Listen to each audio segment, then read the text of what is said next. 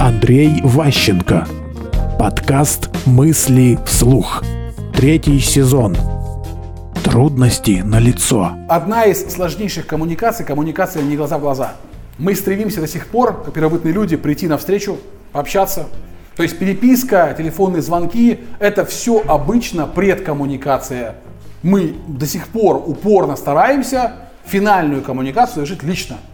Приехать навстречу, договориться, пожать друг другу руки, записать договор и так далее. Мы по-прежнему считаем, что доверять собеседникам будем больше, если будем их видеть живьем. Соответственно, есть люди, которые этому учат. К сожалению, у нас почему-то письменную коммуникацию все основном юристы. То есть о чем мы договорились, там, не знаю, там, производственники.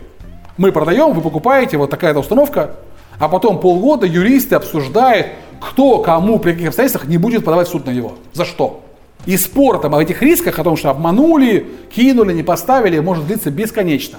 Все защищают свою компанию, каждый говорит, что я, блин, вообще порву себя там на флаг британский. И вот шеф должен понимать, когда эту херню нужно прекратить. Мысли вслух. Слушайте новые выпуски и ищите аудиокниги Андрея Ващенко на Литресе.